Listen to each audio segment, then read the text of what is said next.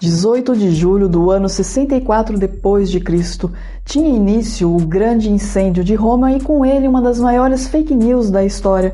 Dizem os fofoqueiros da época que o imperador Nero foi visto tocando harpa enquanto fogo consumia a cidade. O Nero não assume esse BO e pelo contrário joga a culpa pelo incêndio nas costas dos cristãos e é preciso entender que na época os cristãos eram vistos com muita desconfiança pelos romanos, já que eles se recusavam a participar dos cultos aos deuses romanos. O grande incêndio de Roma, portanto, foi a desculpa perfeita para que Nero intensificasse as perseguições aos cristãos, que foram queimados, crucificados e jogados aos leões, tudo por conta dessas mentiras. Então é isso, pessoal. Até a próxima fake news histórica ser desvendada.